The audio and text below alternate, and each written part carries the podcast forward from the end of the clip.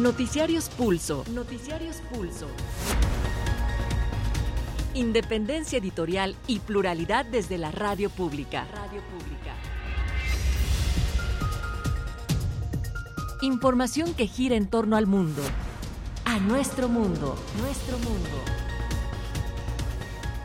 Por tercera ocasión, la marea rosa en defensa de la democracia llena el zócalo capitalino. Los asistentes exigen elecciones libres y transparentes. En su mensaje, el ex consejero presidente del INE, Lorenzo Córdoba, denunció que desde el poder se busca destruir sistemáticamente la democracia y las instituciones constitucionalmente autónomas. Las organizaciones civiles y sociales que convocaron a la jornada por la democracia informan que eventos similares se llevaron a cabo en más de 100 ciudades del país y en el extranjero. Claudia Sheinbaum acude al Instituto Nacional Electoral para registrarse de manera formal como la candidata presidencial de la coalición Sigamos Haciendo Historia, conformada por los partidos Morena, PT y Partido Verde Ecologista de México. En un comunicado, obispos de Guerrero piden a los grupos criminales cesar abusos y la violencia contra la población. A las autoridades les demandan superar la indiferencia ante aquellos que los eligieron para gobernar y evitar ser rebasados por quienes intentan apoderarse del ánimo de la vida económica y del futuro de los municipios. Se registra otra masacre. Cuatro menores de edad y dos adultos fueron asesinados la mañana de este domingo durante un ataque directo en Tlaquepaque, Jalisco. En el panorama internacional, el ministro de Exteriores de Israel, Israel Katz, convocó al embajador brasileño en el país, Federico Meyer, para una llamada de protesta mañana lunes, después de que el presidente de Brasil, Luis Ignacio Lula da Silva, acusara a Israel de estar emulando a Hitler y de estar cometiendo genocidio en la franja de Gaza.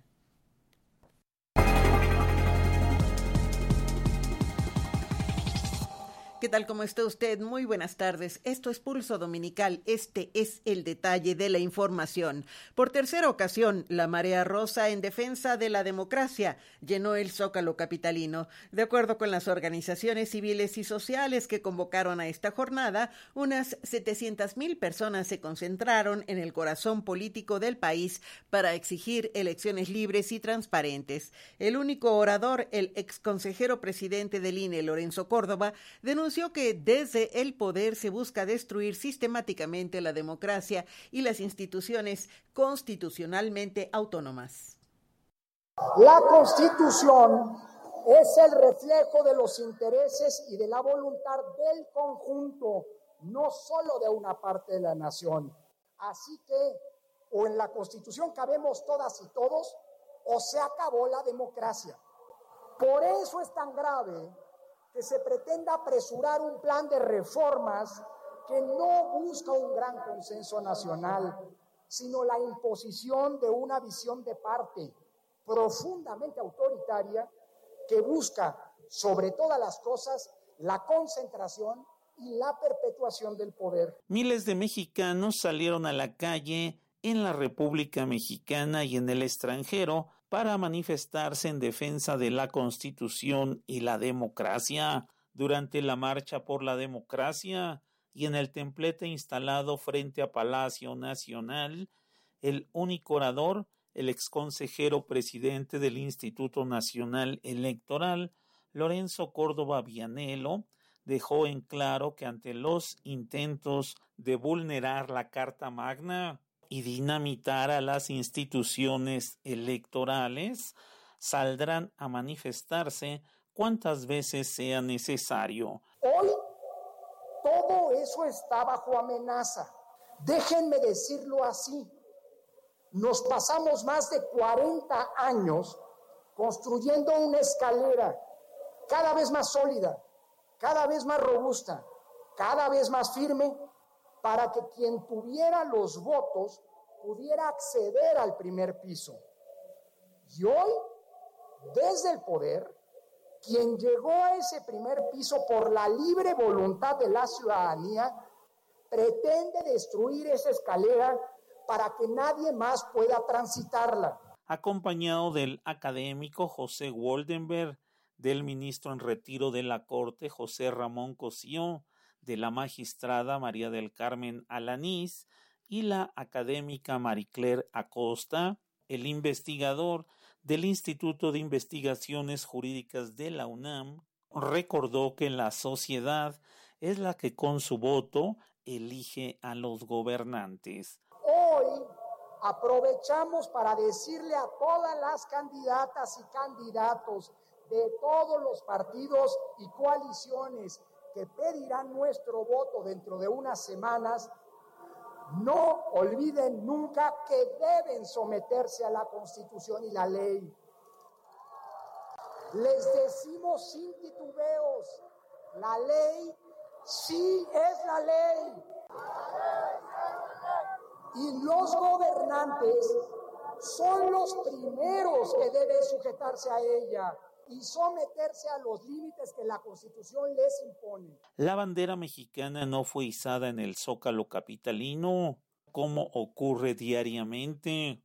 Córdoba Vianelo precisó que los símbolos patrios pertenecen a los mexicanos y agregó que con las reformas planteadas por el gobierno federal se busca regresar al México de hace tres décadas. Tras concluir el mitin en el Zócalo, los asistentes, que vistieron de rosa y blanco la mayoría, entonaron el himno nacional y se retiraron del lugar con cartelones en los que aseguraban que no eran acarreados y que tampoco son bots. Para Pulso de Radioeducación, Carlos Godín Estelles. La movilización ciudadana por la democracia se llevó a cabo en más de 100 ciudades del país y otras más en el extranjero. Aproximadamente 1.500 personas se sumaron en Jalisco a la llamada Marcha por la Democracia, que se convirtió en varios instantes en una movilización en contra de la llamada Cuarta Transformación que encabeza el presidente Andrés Manuel López Obrador. En la ciudad de Querétaro, la marcha salió desde la explanada de la Alameda, el parque central de la ciudad ubicado sobre la avenida Zaragoza. Miles de personas portaron estandartes, la bandera de México y cartulinas de consigna en donde se pide respeto a la división de poderes, a la autonomía e independencia judicial, también a los organismos autónomos y a los trabajadores del Poder Judicial de la Federación. En tanto, unas dos mil personas marcharon en Cuernavaca, Morelos. Partieron del Chapitel de la Virgen del Calvario hasta la Plaza de Armas de la ciudad, recorriendo toda la avenida Mariano Matamoros y siguiendo por Galeana, Hidalgo y Gutenberg hasta llegar a la plancha central donde no hubo oradores. Solo se transmitió el mensaje de Lorenzo Córdoba. En el inicio de la marcha las personas gritaron diversas consignas como voto libre, el INE no se toca y la democracia no se toca. La manifestación comenzó unos minutos después de las 10 de la mañana y no se observaron a líderes de los partidos de oposición ni aspirantes a alguno de los puestos de elección en pugna para el próximo 2 de junio. En tanto, ciudadanos participaron en la marcha por la democracia en Tabasco, que se vio retrasada en su inicio por la lluvia que se registró en la ciudad de Villahermosa. El contingente partió del cruce de las avenidas Paseo Tabasco y 27 de febrero, llegando hasta la Plaza de Armas, portando lonas y haciendo consignas en favor de la democracia y rechazando las dictaduras. El evento transcurrió sin incidentes y se contó con la participación de algunos legisladores de los partidos de oposición. En Guanajuato, alrededor de 20.000 personas participaron en la Marcha por la Democracia en León y otras 10.000 en los municipios de Celaya, Salamanca, Irapuato, Guanajuato capital y San Miguel de Allende. El INE y la democracia no se tocan, decían la mayoría de las pancartas que portaban. También hubo consignas en contra del presidente Andrés Manuel López Obrador. Asimismo, cientos de veracruzanos también salieron a las calles de varias ciudades de la entidad entre las 10 y 11.30 de la mañana. En la zona conurbada de Veracruz y Boca del Río, las intensas rachas de viento del norte no inhibieron a los manifestantes que exigieron democracia. Habitantes de Coatzacoalcos, Minatitlán, Acayucan, Jalapa, Córdoba, Orizaba, Guayacocotla, Veracruz, Boca del Río, San Andrés Tuxtla, Poza Rica, Tuxpan y San Rafael recorrieron varias calles de manera pacífica y se pronunciaron por un cambio en la estrategia de seguridad porque la violencia ya rebasó la capacidad de las autoridades en todos los niveles y de todos los partidos. En Puebla, autoridades municipales reportan que participaron por lo menos 12 mil personas. Los manifestantes portaron playeras rosas en donde se pueden leer frases como voto libre y otros más coreaban democracia. En Acapulco Guerrero, unas, eh, unos 500 manifestantes se concentraron en el Hasta Bandera frente al Parque Papagayo y marcharon hasta la glorieta de la Diana Cazadora por la Avenida Miguel Alemán para realizar un mitin en la Plaza Quebec en el que exigieron respeto al voto libre. Al contingente se sumaron el dirigente estatal del PAN, Eloy Salmerón Cisneros, así como militantes de los partidos de oposición en la entidad. En el extranjero, decenas de mexicanos también participaron en la Marcha por la Democracia. En Madrid, alrededor de 60 conacionales se concentraron frente a la Embajada de México, mostrando pancartas con lemas como Yo sí voy a la marcha. En democracia, ni un paso atrás. Algunos llevaban una bandera de México que desplegaron durante su plantón y cantaron el himno nacional, así como Cielito Lindo. Uno de los participantes declaró que es muy importante que esta elección sea completamente limpia, independientemente de quién pueda salir ganador. Es importantísimo que se mantenga la transparencia, dijo. En Barcelona, un grupo de personas se reunió también afuera del Consulado de México. Portaban banderas mexicanas, lo mismo sucedió en Londres y en París, donde los participantes exhibieron pancartas con la leyenda Voto Libre. Hubo movilizaciones de mexicanos en Toronto, Canadá y en varias ciudades de Estados Unidos como Austin, Houston, Los Ángeles y en Washington, D.C., donde decenas de personas se reunieron afuera de la Embajada de México al grito de democracia, democracia, y llamaron a defender la libertad de expresión y la división de poderes. En San José, Costa Rica, un pequeño grupo de mexicanos se dieron cita a las afueras de la Embajada de México.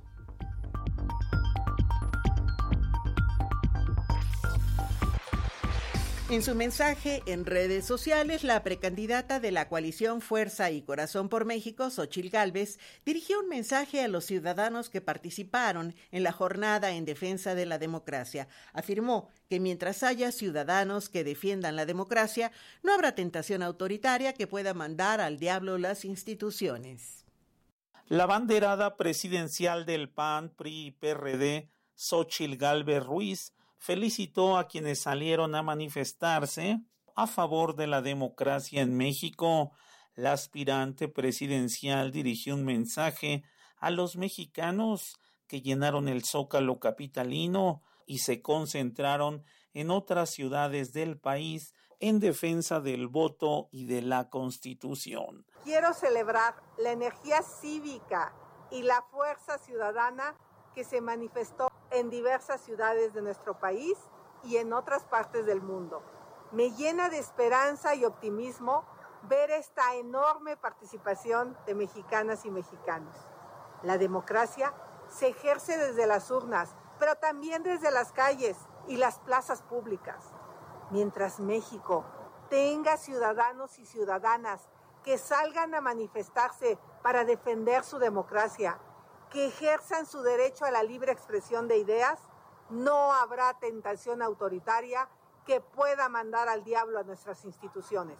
Por su parte, el abanderado presidencial de Movimiento Ciudadano, Jorge Álvarez Maínez, no tuvo actividades públicas. Para Pulso de Radio Educación, Carlos Godín Estelles. Por su parte, Claudia Sheinbaum acudió al Instituto Nacional Electoral para registrarse de manera formal como la candidata presidencial de la coalición Sigamos Haciendo Historia, conformada por los partidos Morena, PT y Partido Verde Ecologista de México.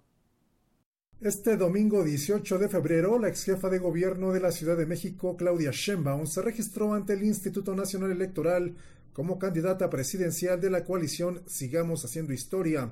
En la ceremonia de registro, la consejera presidenta del INE, Guadalupe Tadei, hizo un llamado para que los participantes en este proceso respeten las leyes electorales. Este día, la coalición Sigamos Haciendo Historia formaliza la solicitud de registro a la candidatura a la presidencia de nuestro país. En el Instituto Nacional Electoral damos por recibida esta solicitud que junto a las que serán presentadas por las demás fuerzas políticas en los plazos señalados por la ley y una vez revisadas y aprobadas por el Consejo General, darán paso a las campañas electorales que abrirán los espacios de interacción y diálogo con la ciudadanía para la construcción del nuevo ciclo de gobernabilidad en México. A la coalición postulante y a su candidata los invito con mucho respeto, pero con firmeza, a ceñirse al marco de la Constitución y a la observancia estricta de las reglas electorales. Es el respeto a la ley la mejor manera de convocar a la ciudadanía para que salga a votar. En tanto, el presidente nacional de Morena, Mario Delgado, señaló que Sheinbaum tiene el respaldo de la mayoría de los mexicanos porque saben que la candidata de la oposición es producto de pactos corruptos. Nuestra candidatura sí tiene un origen democrático. Hemos visto cómo las fuerzas opositoras tienen una candidata que viene de un pacto de corrupción, de una visión donde el gobierno considera que es un botín que hay que distribuir. Luego de registrarse y en un discurso dado en la explanada del INE, Sheinbaum Pardo convocó a sus simpatizantes a profundizar la transformación del país. Hoy me inscribo como candidata a la presidencia de la República. Y desde este escenario hago un amplio llamado al pueblo de México a consolidar y profundizar la cuarta transformación de la vida pública de México.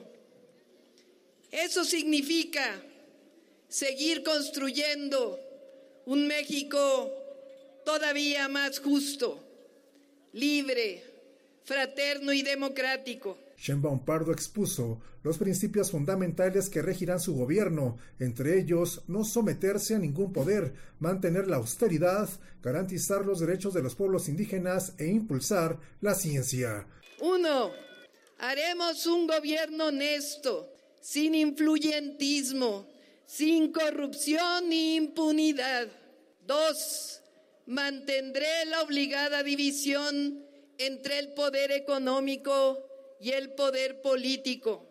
No me someteré a ningún poder económico, político o extranjero.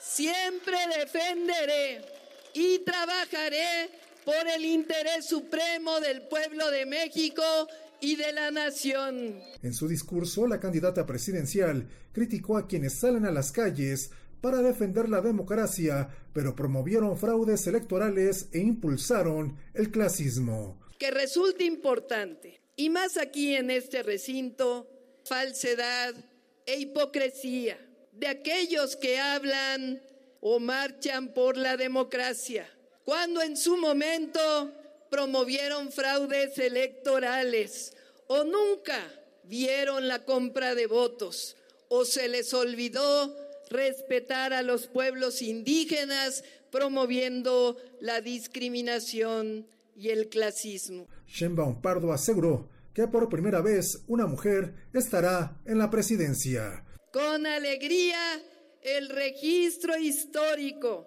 de que por primera vez en la historia, después de 200 años de la República, una mujer transformadora llegará a la presidencia de la República. Para Pulso, de Radio y Educación, Sosimo Díaz.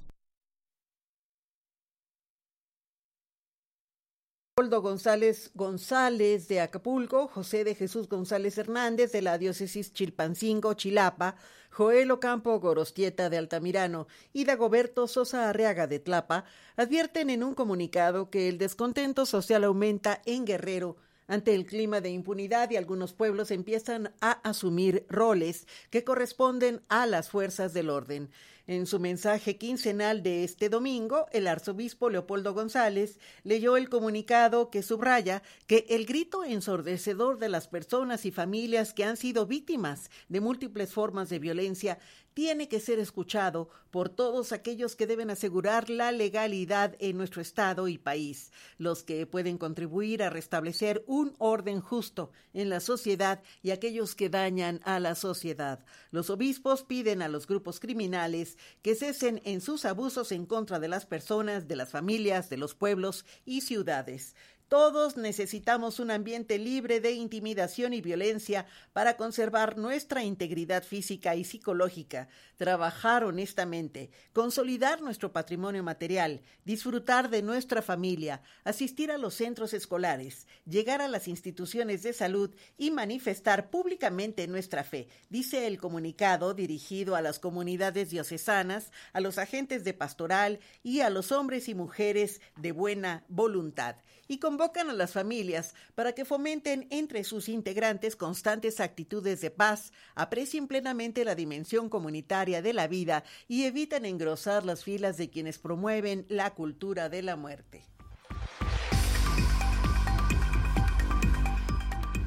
Cuatro menores de edad y dos adultos fueron asesinados la mañana de este domingo durante un ataque directo en Tlaquepaque, Jalisco. En el ataque, eh, dos personas más resultaron heridas, informó la Fiscalía General del Estado de Jalisco. Los hechos se registraron poco después de las seis horas en una finca de la calle Santiago de Linier, casi en su cruce con Venustiano Carranza, en la colonia Francisco y Madero. Según los primeros reportes, las personas son cuatro adolescentes de entre 14 y 15 años, dos hombres y dos mujeres, y dos varones adultos de entre 20 y 23 años. Además, los heridos también son adolescentes. Al parecer, tanto los adolescentes como los adultos habían estado antes en una fiesta en otro domicilio y al terminar se dirigieron a la finca en que ocurrió el multihomicidio en el que solo se utilizaron armas cortas.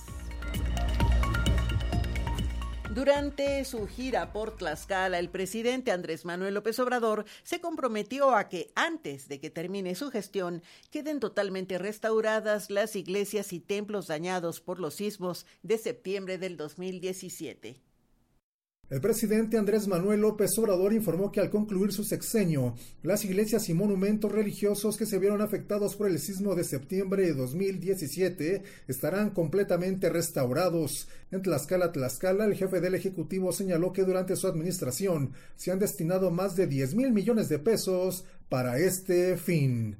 Y poder constatar que se están rehabilitando todos los templos afectados por el temblor del 2017, como mil templos en toda la República con una inversión que no gasto de 10 mil millones de pesos. Vamos a terminar nuestro gobierno y vamos a entregar todas las parroquias, todos los templos a los pueblos de México. En tanto, la titular de la Secretaría de Cultura, Alejandra Frausto, afirmó que en la actual administración se han restaurado más de 3.000 inmuebles dañados.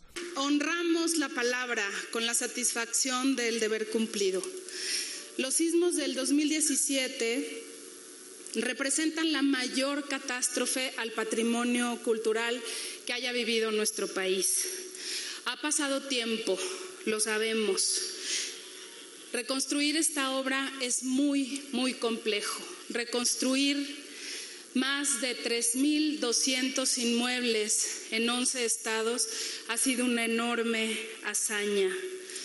Estos templos son como un organismo, es como un organismo que sufre un daño, pero ese organismo quizás se construyó en el siglo XVI, pero tuvo una intervención en el XVII o en el siglo XVIII o en el XIX.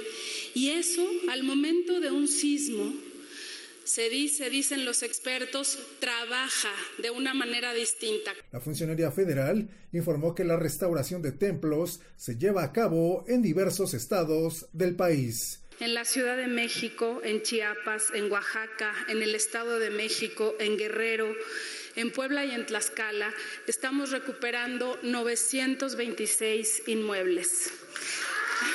Con todo. El presidente el presidente de México, que es el presidente más comprometido con la cultura que hemos tenido, y se lo quiero agradecer, nos, instruyó a concluir aquello que estaba pendiente o rezagado, aquello que había bajado su ritmo de reconstrucción. Para Pulso de Radio Educación, Sosimo Díaz. El INAI instruyó a la Secretaría de Medio Ambiente y Recursos Naturales entregar el expediente completo del trámite de una solicitud de cesión de derechos de una concesión en Quintana Roo relacionada con el uso o aprovechamiento sustentable de una superficie de playa, zona federal marítimo terrestre, terrenos ganados al mar o cualquier otro depósito formado con aguas marítimas.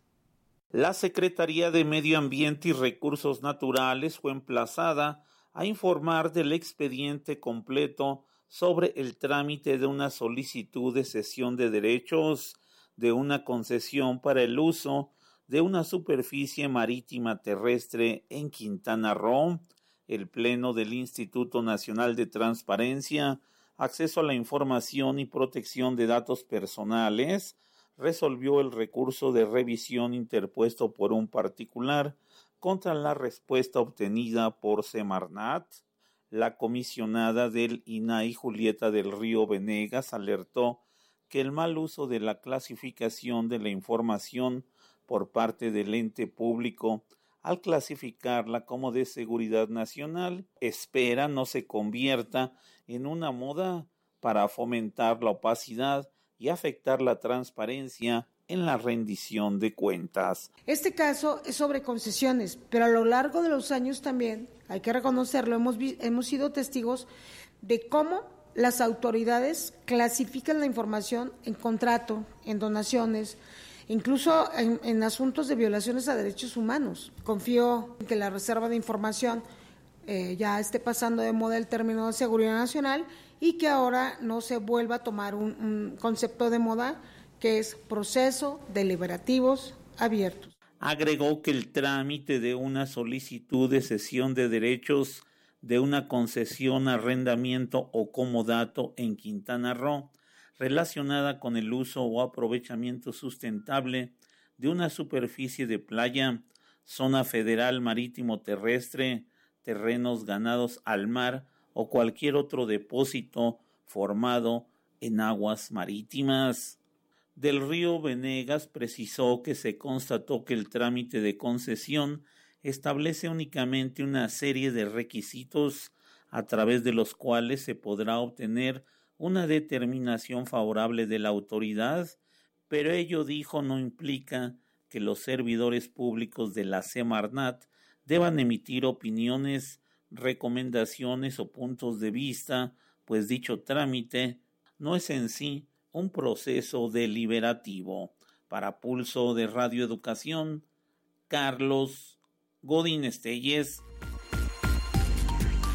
Según el pronóstico meteorológico, este domingo se registrarán lluvias intensas de 75 a 150 milímetros en entidades como Chiapas y Tabasco, mientras que en Oaxaca y Veracruz las precipitaciones pluviales serán muy fuertes y podrán generar deslaves, así como desbordamientos e inundaciones en zonas bajas de los estados mencionados. Asimismo, el Servicio Meteorológico Nacional indica que a causa del Frente Frío número 35 habrá un evento de norte intenso en el istmo de Tehuantepec y Veracruz y muy fuerte en la península de Yucatán, Tabasco y Tamaulipas. A causa del Frente Frío número 35 se prevén lluvias, heladas y caída de agua-nieve en la mayor parte del país. El pronóstico del clima indica que se extenderá sobre la península de Yucatán, en el oriente y sureste de México, como parte de la interacción de la vaguada polar y el ingreso de humedad generado por la corriente en chorro subtropical, lo cual ocasionará lluvias fuertes y muy fuertes en el sureste de la República Mexicana. El reporte para este domingo indica que la masa de aire ártico ocasionará el evento del norte fuerte e intenso con oleaje elevado en el litoral del Golfo de México, la península de Yucatán e Istmo, así como en el Golfo de México, que se prevé disminuya en la madrugada del lunes. En el transcurso de hoy se vislumbra ambiente frío a muy frío a temprana hora y por la noche, aunque en la tarde será caluroso en las zonas costeras de la República Mexicana. Se estima que las precipitaciones pluviales podrían incrementar los niveles en los ríos y arroyos, inundaciones y deslaves. En la Ciudad de México se estima la temperatura máxima será de 19 grados, a pesar de la presencia de nubes y humedad. Para Pulso de Radio Educación, Carlos Godín Estelles. Cada 18 de febrero se conmemora el Día Internacional del Síndrome de Asperger, fecha que coincide con el natalicio de Hans Asperger, pediatra austriaco quien en el año de 1944 describió por primera vez este síndrome. La conmemoración de este día se da con la finalidad de concientizar a la sociedad y visibilizar las necesidades existentes acerca de esta condición que afecta a alrededor de 1% de la población mundial. Además, se busca sensibilizar a la población sobre este síndrome que requiere de un diagnóstico y abordaje multidisciplinario. Al respecto, tenemos este trabajo especial de Rafael González Domínguez.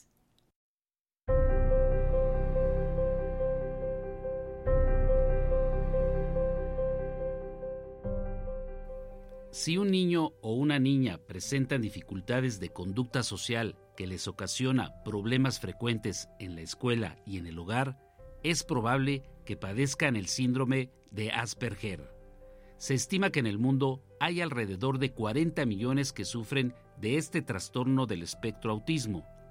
En el Día Internacional del Síndrome de Asperger, que se conmemora este 18 de febrero, el llamado a la población es adquirir una conciencia para que se conozca más este comportamiento, así como reconocer las capacidades que tienen las personas que pueden aprender y trabajar como cualquier otra, incluso ser exitosas, señala el doctor Adalberto González Astiazarán, jefe del Servicio de Neurología Pediátrica del Centro Médico ABC que no hay que generalizar, hay que identificar cuando un niño, una niña tiene un patrón de desarrollo neurológico que sale de lo estándar, debe de ser evaluado. No por un solo rasgo vamos a establecer un diagnóstico en específico. Hay personas adultas, aún vivas o ya muy conocidas, que por descripción de su historia sabemos que pudieron haber tenido rasgos Asperger y muchos de ellos son exitosos. Entonces no es sinónimo de estar fuera de la capacidad de aprendizaje, de desempeño social y laboral, siempre y cuando entendamos que si a esa persona no le gusta ir a fiestas, no hay por qué forzarlo, y lo significa el concepto. En las desviaciones del desarrollo neurológico siempre hay que ser muy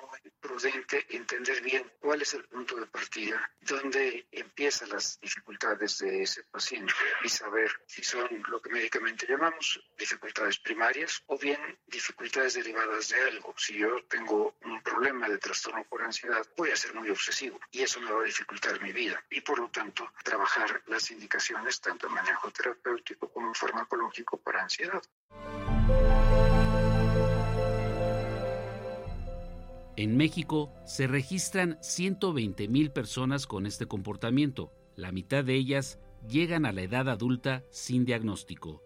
Son varias las características o cuadros médicos que presentan con este comportamiento. Por ejemplo, no entienden las intenciones y sentimientos de otros. Además, son muy obsesivos y utilizan un lenguaje muy sofisticado, menciona el doctor Adalberto González, neurólogo y neurólogo pediatra. Primero nacen con ella. No es producto de que estén viviendo una situación educativa, ambiental, de estrés, nada de esto. No es infeccioso, no es inflamatorio, esto lo que sabemos hoy en día. Primero era un lenguaje muy sofisticado, al grado que se les consideraba pedantes, hablaban con tanta sofisticación y era perfil de ellos, no del ambiente de la casa. Segundo, tenían rasgos obsesivos importantes, que a veces eran como esclavizantes para ellos o para sus familias. No había compromiso mental, la mayoría de ellos tenía buen desarrollo intelectual y por sus obsesiones tenían muchas dificultades de integración social. Esa es la esencia de la descripción de esta condición. El diagnóstico para conocer este síndrome, de acuerdo con especialistas, se conoce después de los cuatro años de edad, cuando los síntomas son más evidentes y la familia o los maestros se dan cuenta de que el pequeño no puede comunicarse adecuadamente. Es difícil identificar el problema en las niñas o niños recién nacidos. En el caso de Asperger necesitamos ya llegar al punto donde podamos evaluar el tema de comunicación, el tema de adaptación social más amplia. Así es que en los primeros meses de vida, en el caso de Asperger, podría ser solamente una irritabilidad rara, producto de que él esté identificando cambios en la rutina de ese día y que eventualmente para la familia no sea claramente identificable. Existen tratamientos para el síndrome de Asperger Mientras más temprano se consiga la ayuda de un especialista, será mejor para buscar que las habilidades de la niña o el niño sean más eficientes. Es importante tomar en cuenta que hay distintos tipos de terapia o estimulación, de acuerdo con los síntomas de cada persona. Por eso el tratamiento debe ser individualizado. Por un lado, estrategias de entrenamiento. Hay diferentes formas de terapias para el lenguaje, para eh, adecuaciones eh, conductuales, para manejo de información sensorial, que también son personas muy hipersensibles a estímulos sensoriales. Y cuando hay cargas ansiosas importantes o hay un diagnóstico secundario asociado que pueda mejorar con tratamiento, es donde está indicado. Hasta el día de hoy no hay un medicamento o cirugía específico para modificar el aspecto. El Día Internacional del Síndrome de Asperger se conmemora en honor al onomástico de su descubridor, el psiquiatra austriaco Hans Asperger, quien identificó un comportamiento similar y poco frecuente en un grupo de niños. Escuchemos al doctor Adalberto González Astiazarán, jefe del Servicio de Neurología Pediátrica del Centro Médico ABC ya que salió un niño con características, le dijo a su enfermera, oiga, hace poco vimos a otros dos niños parecidos. Dijo la enfermera, no, ya son seis con este caso. Y entonces ya lo publicó en una revista en alemán, en Austria, que es donde él trabajaba, y describía niños que en una forma temprana, en retrospecto, o sea, al hablar con los familiares, se identificaba que tenían patrones de desarrollo atípicos. Primero era un lenguaje muy sofisticado, al grado que se les consideraba pedantes, y era el perfil de ellos, no del ambiente de la casa. Segundo, tenían rasgos obsesivos importantes, que a veces eran como esclavizantes para ellos o para sus familias. No había compromiso mental, la mayoría de ellos tenía desarrollo intelectual y por sus obsesiones tenían muchas dificultades de integración social. Es la esencia de la descripción de esta condición que se describe como síndrome de Hans Asperger. Esto está publicado un año antes de que se hiciera la publicación que ya estructuró el entendimiento del autismo, vamos a decir autismo clásico, que fue por Kanner en Nueva York en 1945. Asperger lo hizo en 1944. Y se quedó el reporte de Asperger y el trabajo ahí en la literatura germana y apareció ya en los años 80 una recuperación de esta información. Para Pulso de Radio Educación, Rafael González Domínguez. El ministro de Exteriores israelí Israel Katz convocó al embajador brasileño en el país, Federico Meyer, para una llamada de protesta mañana lunes, después de que el presidente de Brasil, Luis Ignacio Lula da Silva, acusara a Israel de estar emulando a Hitler y de estar cometiendo genocidio en la franja de Gaza. Durante la celebración de la cumbre ordinaria de jefes de Estado y de Gobierno de la Unión Africana, Etiopía, Lula criticó la guerra que Israel mantiene en Gaza desde el 7 de octubre del 2023, tras los brutales ataques del grupo extremista palestino Hamas contra territorio israelí, en los que murieron unas 1.200 personas y otras 250 fueron secuestradas. Lo que está ocurriendo en la franja de Gaza no es una guerra, es un genocidio, declaró este domingo el presidente de Brasil y dijo que algo similar a una guerra entre un ejército muy preparado y mujeres y niños no había ocurrido antes en la historia, salvo cuando Hitler decidió matar a los judíos. El primer ministro israelí Benjamín Netanyahu calificó las palabras de Lula de vergonzosas y graves y argumentó que buscan trivializar el holocausto y el derecho de Israel a defenderse. Comparar a Israel con el, con el holocausto nazi y con Hitler es cruzar una línea roja. Israel lucha por su defensa y por asegurar su futuro hasta la victoria total y lo hace respetando el derecho internacional, dijo Netanyahu en un comunicado divulgado por su oficina. El doctor Juan Cruz Olmeda eh, profesor investigador del Centro de Estudios Internacionales del Colegio de México, analiza las perspectivas sobre el proceso electoral de Venezuela previsto para este año. El 2024 es año electoral para Venezuela. La contienda más importante será aquella por la presidencia, en la que Nicolás Maduro buscará su reelección para continuar en el cargo que ejerce desde 2013. A esta altura, para nadie es sorprendente que el régimen ha asumido un carácter autoritario desde hace años. Si bien se llevan a cabo elecciones de manera periódica, la acción del Estado en favor de los candidatos oficialistas hace que las chances de la oposición sean prácticamente nulas. Esto en un contexto de persecución sostenida a toda forma de disidencia. Las últimas elecciones presidenciales que tuvieron lugar en 2018 dieron una muestra clara al respecto el principal frente opositor tomó la decisión de no competir alegando que no estaban dadas las condiciones y Maduro obtuvo una victoria fácil. Sin embargo, en un clima de apatía y poca participación. Desde hace tiempo la comunidad internacional ha buscado propiciar el diálogo entre el régimen y la oposición para llegar a acuerdos que permitan la realización de elecciones limpias y competitivas. Diferentes rondas de negociación tuvieron lugar durante los últimos años en diversos lugares, y en octubre del año pasado las partes firmaron un acuerdo en Barbados en el que se establecían los pasos para llegar a las elecciones presidenciales de este año en condiciones que propiciaran la competencia. Si para la oposición lograr este compromiso por parte del régimen chavista resultó un principio una victoria relevante, el régimen de Maduro también obtuvo beneficios importantes. Su principal triunfo fue el levantamiento de algunas de las sanciones más severas que el gobierno de Estados Unidos había impuesto a las exportaciones del país desde la presidencia de Trump. Esta decisión marcó una profundización del acercamiento que ya se había comenzado a dar entre ambos países desde el inicio de la guerra de Ucrania ante la necesidad del gobierno norteamericano de asegurar el acceso al petróleo que había sido afectado por la invasión rusa. Lo vivido desde entonces, sin embargo, ha dejado en claro que Maduro no está dispuesto a poner en duda su decisión de permanecer en el poder y una posible apertura democrática tendrá que esperar. En primer lugar, resulta necesario mencionar que poco después del acuerdo y ante la perspectiva de un proceso electoral competitivo, la oposición decidió realizar una contienda interna para seleccionar quién encabezaría la fórmula presidencial. La elegida fue Corina Machado, una política de larga trayectoria en su oposición al chavismo y una de las líderes más duras. De manera casi inmediata, el gobierno de Maduro alegó que la candidatura de Machado no podría proceder, ya que desde hace años se encuentra inhabilitada por estar acusada ante la justicia controlada por el régimen de supuestos hechos de corrupción. La oposición decidió apelar esta inhabilitación y hace algunas semanas el Tribunal Supremo de Justicia, controlado por leales a Maduro, ratificó la imposibilidad de que Machado pueda ser candidata.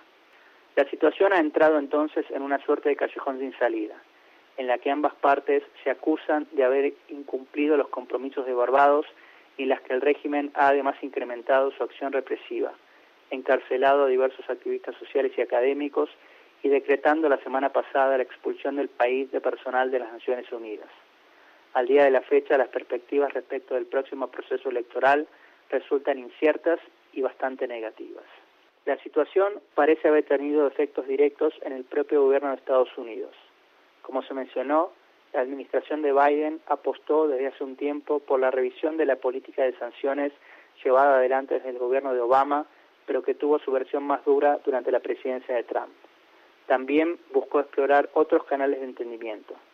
Así, por ejemplo, propició una suerte de intercambio de prisioneros que permitió la salida hacia Venezuela de Alex Saab, acusado de llevar adelante negocios y esquemas de corrupción a nombre de Maduro y quien se encontraba encarcelado en Estados Unidos. El anuncio en días pasados de la renuncia de Juan González, asesor de Biden para temas latinoamericanos y uno de los más activos promotores de la política de distensión, puede ser leída como consecuencia del fracaso de esta línea de acción, aun cuando se expuso que se debía a cuestiones personales y que la decisión había sido tomada hace un tiempo. El escenario actual es por lo tanto de incertidumbre y Maduro ha dejado en claro en otras oportunidades que sabe sacar provecho de este tipo de situaciones. Sin embargo, también parece ser cierto que, aun cuando el contexto económico haya mejorado en el último tiempo a partir de una dolarización de facto, las bases chavistas han dejado de estar movilizadas a favor del presidente como en el pasado. Ni siquiera la agitación del conflicto con Guyana por la región del Esequibo ha logrado generar mayor apoyo al gobierno. En una situación en la que ambas partes se mantengan en su actual posición, el gobierno lleva las de ganar, por lo que habrá que ver qué decisión toman las fuerzas de oposición. Sin embargo, la experiencia del pasado parece confirmar que aun si éstas optan por algún movimiento que permita destrabar la situación, Maduro siempre tendrá una carta bajo la manga. Para Radio Educación, Juan Cruz Olmeda, profesor investigador del Centro de Estudios Internacionales del Colegio de México.